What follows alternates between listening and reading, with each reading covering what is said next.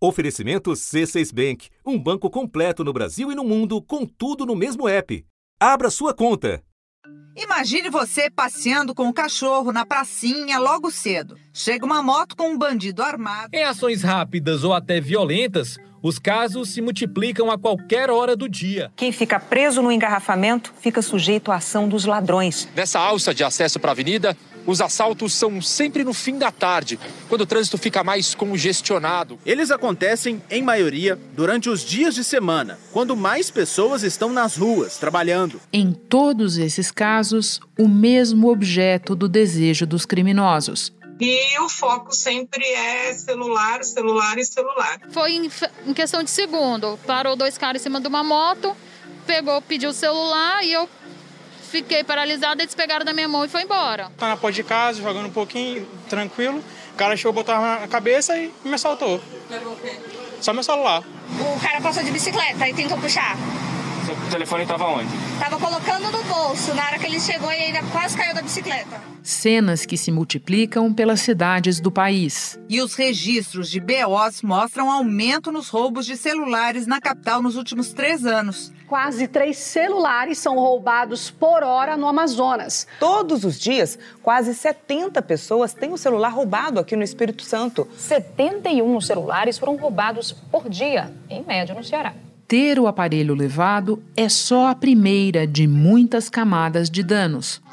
O que tem no seu celular? Sua vida em fotos? Quais dados pessoais? E se tudo isso fosse tirado de você? Já pensou que nas nossas redes sociais, no bloco de notas e nas contas de e-mail é possível encontrar algum documento, como CPF, Navegando pelo aparelho de muita gente, dá para ter informações para bloquear acessos, redefinir senhas e entrar no aplicativo do banco. Alguns dos produtos recuperados pela polícia, comprados com as senhas de um médico que teve o celular furtado em uma festa em Salvador. A primeira conta que eu abri é, eu tinha visto que já tinham feito um Pix de vários valores. Um Pix de 12 mil, e 500, outro Pix de 9.950. Os extratos bancários mostram uma parte do prejuízo. Uma mulher estava com os amigos em um bar na região centro-sul de BH quando teve o celular furtado. O bandido conseguiu acessar os aplicativos do aparelho e causar um prejuízo de 20 mil reais. Da redação do G1, eu sou Renata Loprete e o assunto hoje é a onda de roubos de celulares. Por concentrar informações valiosas, eles se tornaram um dos alvos mais visados por assaltantes e suas organizações. Um episódio para entender a parcela de responsabilidade das empresas e do poder público e anotar dicas para tentar se proteger. Os convidados são, pela ordem, César Galvão, repórter da TV Globo em São Paulo, e Tiago Ayubi, especialista em tecnologia da informação que desde 1994 acompanha o desenvolvimento de ferramentas ligadas à internet. Sexta-feira, 18 de fevereiro. César, nós temos alguns números pontuais mostrando esse aumento, mas mais do que isso, todos nós temos a nossa experiência e dos nossos conhecidos. A impressão é que essa modalidade de roubo de celular está em alta. Você acompanha esse assunto há tempos. Percebe essa mudança de patamar? Sim. É, é muito evidente nas ruas que as pessoas têm medo de perder o celular e têm medo de ser assaltadas também. Por quê? Até um ano atrás, mais ou menos, nós víamos acontecer furtos. As pessoas estavam com o celular no bolso, principalmente no centro das grandes cidades, e eram atacadas, o ladrão pegava o celular e saía correndo. Perdeu o equipamento, mas não tinha a questão da agressão, da ameaça. De um, de um bom tempo para cá, de um ano para cá, paralelamente à criação do Pix, principalmente, a gente percebeu que os ladrões passaram a assaltar as pessoas, assaltar a mão armada. De janeiro a dezembro do ano passado, foram registrados quase 85 mil roubos de celular na Polícia Civil da capital. Em média, 232 roubos por dia, um aumento de 12% se comparar com 2020. Por quê? Porque eles querem o celular desbloqueado Com o celular desbloqueado, eles têm acesso a senhas, a contas bancárias principalmente, e eles são muito rápidos nisso. Eles conseguem fazer transferências de valores das contas bancárias, pulverizam esse dinheiro em muitas outras contas e limpam o que a pessoa tem de mais valor no banco. Né? 7h15 da noite. O homem caminha pela calçada, de olho nos carros. Ele passa e observa o jipe amarelo. Usa a blusa para cobrir uma das mãos e ataca. O criminoso entra com parte do corpo dentro do carro. Em questão de segundos, corre levando o celular do motorista. Ele se preocupa em manter o telefone ligado, porque não quer só o aparelho. Também quer ter acesso aos aplicativos de bancos e de mensagens para transferir dinheiro e aplicar golpes. Então, de um ano para cá, principalmente, o número de roubos tem aumentado bastante em celulares. Eu quero falar com você especificamente desse acesso, que é o acesso à vida da pessoa em muitos sentidos. Porque, questionada em uma das tuas reportagens, a polícia disse que recupera mais da metade dos celulares levados no centro de São Paulo. Só que a gente sabe, César, que o aparelho físico é só a porta de entrada, né? O transtorno para a pessoa pode durar meses. Exatamente, porque a pessoa perde o celular e quando ela perde o celular, hoje ela não perde só o aparelho, ela tem ali dados pessoais, documentos digitalizados, aplicativos de banco, aplicativos de serviços que ela executa e todos com senha. Se a pessoa, inclusive, mantém a senha no próprio celular, num bloco de notas, por exemplo, ela tem a vida dela entregue nas mãos do ladrão, do bandido, porque tudo está dentro do celular. Então, é, uma boa parcela dos roubos, principalmente, é feita por pessoas que querem a vida da pessoa dentro do celular. O médico levou um golpe de 30 mil reais depois que o celular dele foi roubado. Ele teve as contas invadidas pela quadrilha que fez saques e compras de produtos eletrônicos. Os furtos, ou uma pequena parte dos roubos, é de ladrões que querem o aparelho, querem vender o aparelho para fazer algum dinheiro rápido, principalmente ali no centro, para comprar drogas, para trocar por drogas. Mas a grande maioria quer a vida da pessoa dentro do aparelho. César, você falou dessa mudança de patamar e do fato de que os episódios agora muitas vezes envolvem violência. Recentemente, colegas nossos, os jornalistas William Santos e Bruno Tavares, flagraram roubos no meio do trânsito em São Paulo, criminosos quebrando o vidro dos carros só para pegar o celular. E dá para ver nitidamente isso que você disse, a preocupação em pegar o aparelho desbloqueado. Você pode nos falar um pouco mais da mecânica desses assaltos, como é que eles estão acontecendo, onde, que horas, pontos em comum, diferenças? Para a gente falar dos roubos, tem um dado interessante, inclusive, Renata, no próprio site da Secretaria da Segurança Pública de São Paulo, que diz que em 99% dos roubos, os ladrões levam celulares. E em 65,8% dos roubos, os ladrões só querem os celulares. E aí a gente percebe por quê.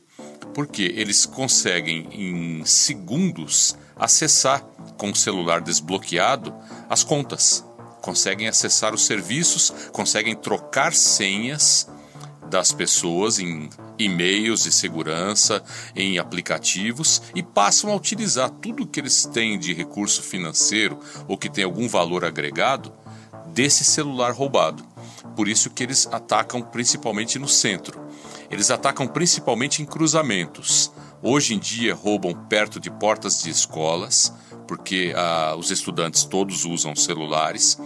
Roubam em pontos de ônibus, no comecinho da manhã, principalmente nas periferias, e também na chegada das pessoas em casa depois de um dia inteiro de trabalho. Esse é o perfil dos roubos e celulares. Durante o dia, no centro de São Paulo, pode ocorrer em qualquer momento. Basta que a pessoa pare num farol, com o vidro aberto ou com o celular à mostra, o ladrão vai lá, vai estourar o vidro, vai praticamente pôr o corpo dentro do carro e levar o celular embora. Fomos surpreendidos por uma pessoa que é, é, colocou a mão para dentro do, do, do veículo e puxou o celular dela. Em 30 minutos após o furto, em que nós tentamos bloquear o celular na nuvem, é, o tempo que eu tentei atrás do cara e o tempo que nós chegamos na empresa, ele fez uma bagunça. Então, é, tem situações é, diferentes dependendo da região em São Paulo onde a pessoa esteja e como ela esteja usando esse celular. César, por tudo o que você conta, dá para perceber que os criminosos visivelmente estão enxergando um lucro potencial que compensa o risco dessas ações mais violentas. Diante disso, você percebe na polícia, nas autoridades como um todo, mudanças de estratégia para combater esses crimes ou você acha que eles seguem tratando disso como se fosse um crime de patrimônio simples, digamos assim?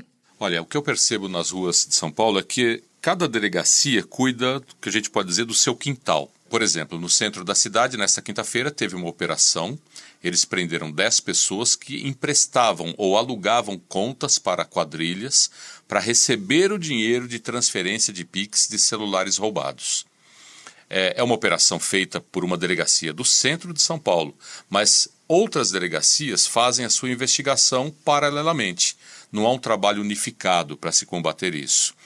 Houve uma mudança do Banco Central que limitou, dependendo do horário, à noite principalmente, reduziu o limite de transferência. O Pix terá limite de mil reais para operações realizadas das 8 da noite às 6 da manhã. Isso vale para pessoas físicas e microempreendedores. Para analisar as operações, os bancos poderão reter uma transação feita por Pix por 30 minutos durante o dia ou por 60 durante a noite. O que, que passou a acontecer?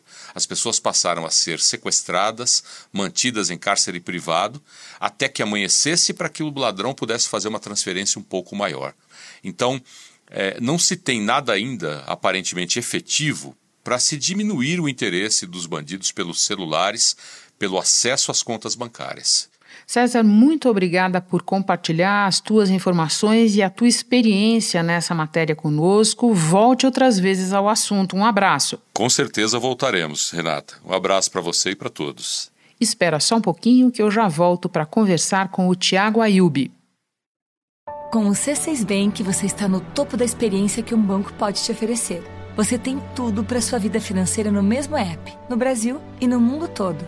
A primeira conta global do país e atendimento personalizado, além de uma plataforma de investimentos em real e dólar com produtos exclusivos oferecidos pelo C6 em parceria com o JP Morgan Asset Management. Aproveitar hoje o que os outros bancos só vão oferecer amanhã? Conheça o C6 Bank. Tá esperando o quê? C6 Bank. Tiago, o Brasil tem famosamente mais celulares do que pessoas. O número de aparelhos é superior ao do total da nossa população. Você pode começar falando sobre a relação do brasileiro com o celular, até quando a gente compara com outros países? Os brasileiros são ávidos por tecnologia. Mesmo antes do celular ter vingado como um mini computador de bolso, a gente desponta nos rankings de uso de internet como um dos países com mais adoção de redes sociais, com mais adoção de internet nos domicílios. Então, os rankings de comparação entre os países, o Brasil está muito tempo à frente. E também no uso do banco digital, no banco no celular, comparando com outros países, mesmo os vizinhos e mesmo no primeiro mundo, a gente encontra soluções como boleto, Pix, DOC, TED, que para o brasileiro é algo comum do dia a dia, que se você conversar com um estrangeiro, ele vai achar esquisito fazer transações de conta no mesmo dia, ou você receber um papel na sua casa ler um código de barra e, e pagar uma conta sem ir ao banco. Só acrescentando dados ao quadro que você nos apresenta, uma pesquisa internacional mostra que o Brasil é o quarto em uso de serviços financeiros online, atrás apenas de Canadá, Suécia e África do Sul. E quando a gente vai especificamente para pagamentos, uso do celular para pagamentos, ficamos em oitavo lugar no mundo. Isso posto, você pode avaliar para nós o quanto a gente está exposto no momento em que o aparelho é levado, é roubado? A nossa vida digital está no aparelho, não só da nossa conta bancária, mas comprovante de vacinação, em mensagens importantes de trabalho, a interação com os familiares, o ciclo familiar hoje é muito fortemente digital. Então, no bolso, a gente tem uma réplica da nossa vida digital, pessoal, profissional. Então, o risco pode ser comparado com o da nossa casa. Na nossa casa, que é um local sagrado de descanso, a gente guarda os nossos documentos, nossos itens de valor, as nossas memórias. E, analogamente, o celular nosso bolso tem coisas de valor, as nossas memórias, informações pessoais, fotos. Então, quando um celular é furtado ou roubado, esse mesmo patrimônio na versão digital dele está à disposição dos bandidos. E não é de se surpreender que os bandidos hoje prefiram eh, esse tipo de modalidade digital do que efetivamente invadir uma casa, um patrimônio com todo o risco. Mas o que a gente tem que fazer de paralelo é A gente aprendeu a ter segurança na nossa casa. O brasileiro, pela realidade do país, muitas vezes tem porteiro nos condomínios, tem chaves, fechaduras, cadeados, portões, câmeras de segurança, mas esse patrimônio físico está costumariamente mais protegido. E no celular? E o que é que a gente pode fazer para se proteger no celular? Para que a gente proteja os nossos dados que estão no celular, a gente pode pensar parecido com a proteção que a gente tem na nossa casa. Da mesma forma que alguém não autorizado não pode entrar facilmente na nossa casa, no celular, será que a gente já tomou a mesma preocupação? Será que a senha para poder desbloquear a tela, ou até se ela existe, está é, tá bem aplicada? Então a gente tem que fazer esse exercício de pensar com olhares talvez do criminoso. Se alguém na rua sair correndo e tomar o celular da sua mão com ele desbloqueado, qual o potencial de dano que ele tem? As suas senhas são dedutíveis? Por acaso você não tem no bloco de notas do celular as suas senhas de e-mail, de rede social ou de banco? Então esse tipo de raciocínio tem que ser feito esse paralelo. Então vamos tentar fazer como você diz, olhar a questão um pouco do ponto de vista dos criminosos, porque eles se valem não só às vezes de descuidos nossos, mas também de tecnologias sofisticadas para ter acesso aos dados bancários, à vida bancária da vítima, certo? Sim, isso acontece, mas em menor grau. Geralmente o criminoso prefere o caminho de via mais fácil, o caminho a via mais fácil, que ele encontra menos obstáculo, usualmente são as pequenas brechas e deixas que o usuário acaba deixando no seu próprio celular. Te perguntando agora de uma manobra específica, existem registros de grupos que conseguem burlar o bloqueio do e-mail, que é o registro único de cada celular, e daí liberam isso, certo? Sim, esse tipo de mecanismo existe, não é todo grupo criminoso que tem acesso a ele, ele está circulando no mercado, mas ainda assim, se o usuário lançar mão não de uma, duas ou três, e sim de uma dezena de medidas de segurança, ainda assim ele pode estar protegido. Por exemplo, uma das últimas fronteiras que a gente acaba esquecendo é de colocar um PIN, um código no chip do celular. Muitas vezes você consegue bloquear o telefone ou, pela sua sorte, quando foi tomado de você, sua tela estava bloqueada, mas os criminosos podem pegar o seu chip, que tem o seu número de telefone, colocar em outro aparelho e fazer ligações, receber ligações, fazer SMS e acabam, porventura, recuperando senhas de banco e outros processos uh, que dependem do telefone celular.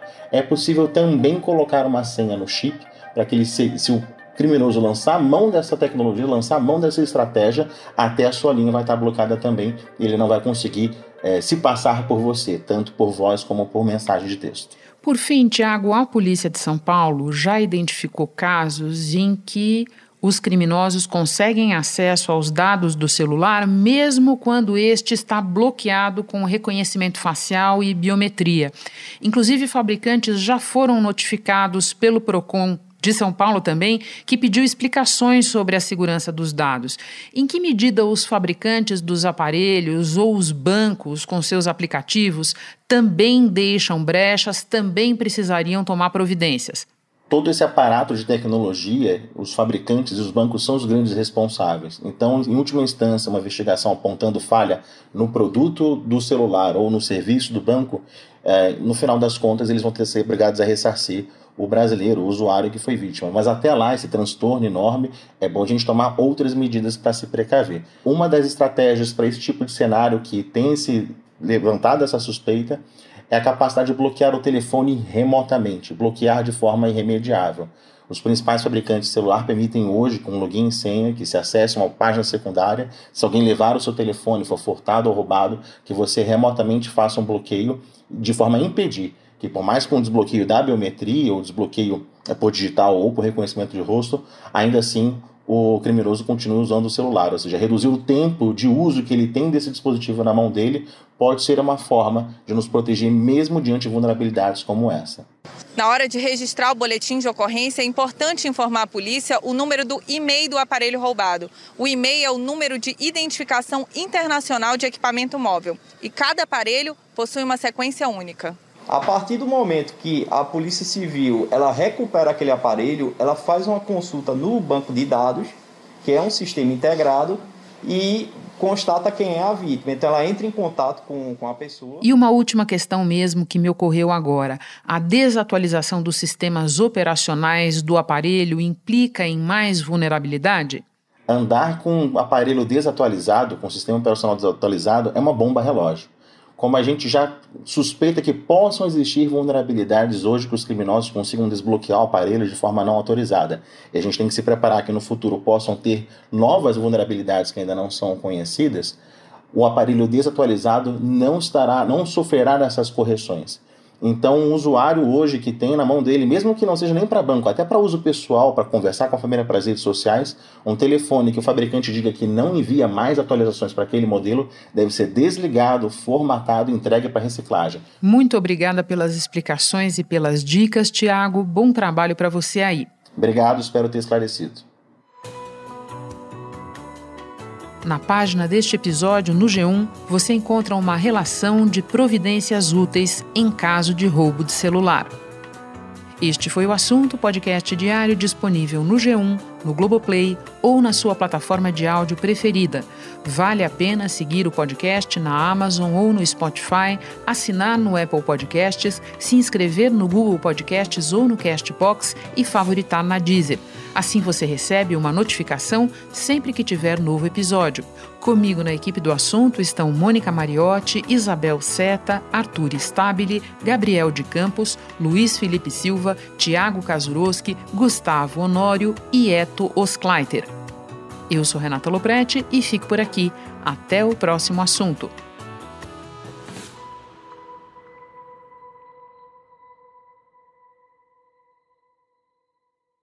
Você no topo da experiência financeira que um banco pode oferecer.